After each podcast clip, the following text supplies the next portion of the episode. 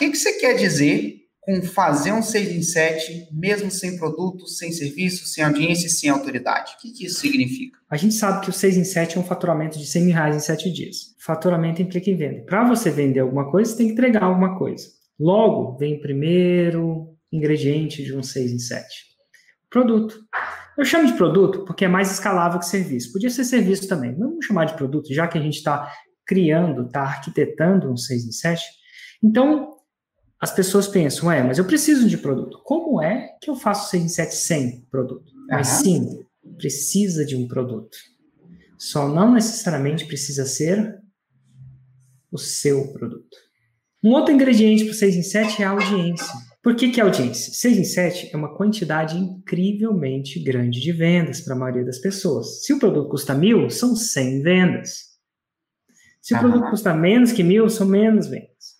Então, um ingrediente para você fazer um 6 em 7, 100 mil reais em 7 dias é você aprender a construir audiência.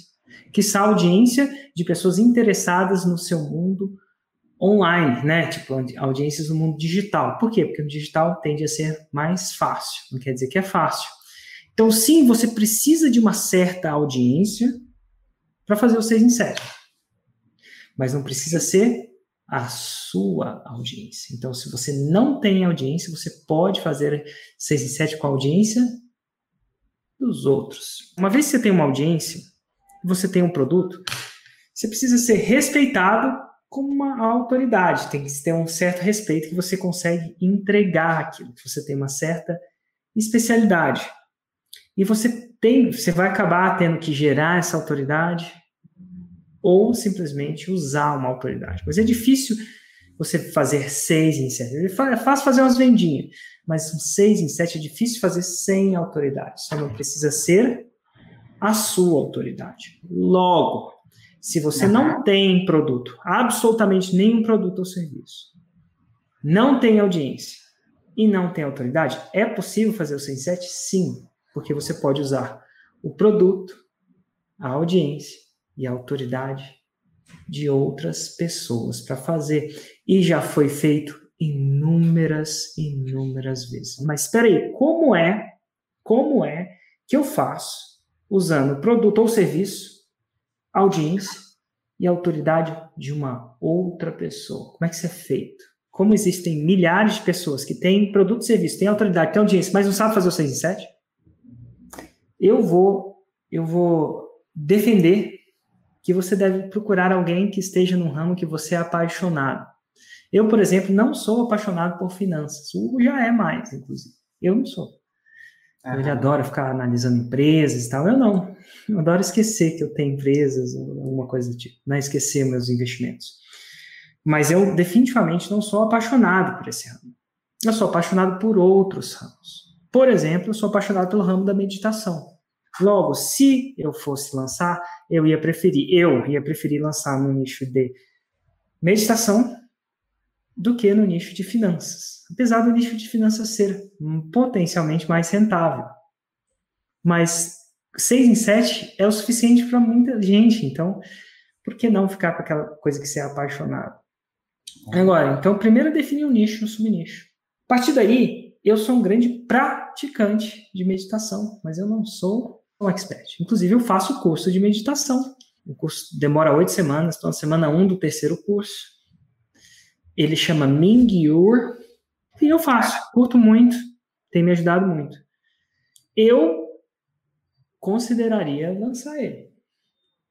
Por quê? Um, eu gosto de fazer o curso dele, eu gosto do conteúdo dele, eu entendo o conteúdo dele. E pelo que eu analiso dele, ele não sabe lançar.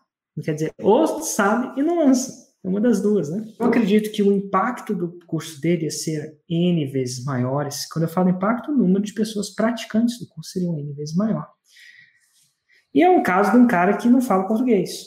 Não sei se eu ia lançar no Brasil o curso dele em inglês, mas eu tenho certeza que, do mesmo jeito que acontece de eu seguir um cara que faz isso, eu tenho certeza que o Brasil tem excelentes professores de meditação. Como eu falo inglês, o meu universo de seleção de experts é muito maior de alguém que não fala inglês. Tem mais gente que fala inglês no mundo que fala português. Então, assim, eu estaria tentado. Então, como é que você encontra? Primeiro passo, você tem alguma paixão, alguma coisa que você gosta, né? Paixão, paixão, alguma coisa que você gosta. E aí você segue alguém por aquilo que ele ensina, por ele ser um mentor, um professor para você, tá aí uma outra dica. Naturalmente, você já gosta do conteúdo. Essa pessoa, aí a gente vê PHD, né? Essa pessoa tem habilidade, o Mingyur tem habilidade nessa área, né? E a última coisa tem que ser uma coisa que dê dinheiro. E, af, e afinal de tudo é, o que eu, que eu quero de, dizer de, de dinheiro é que tem gente que quer aprender também. Tem gente que quer aprender? Tem, então dá dinheiro. Ele, por ter uma audiência de pessoas que seguem ele pelo conhecimento, eu já consigo implicar que aquilo dá dinheiro. Mas vamos supor que eu não tenha. Eu olharia para minha esquerda aqui, eu olho todos os livros que eu já comprei. Tem vários. Eu descobri que eu sou muito bom de persuasão, ó. Gosto de de persuasão. Eu também sou muito interessado no, no negócio de hábitos. Mas cada um desses caras podia ser uma pessoa que naturalmente eu já estaria interessado. Então, como é que você faz? Você tem a paixão.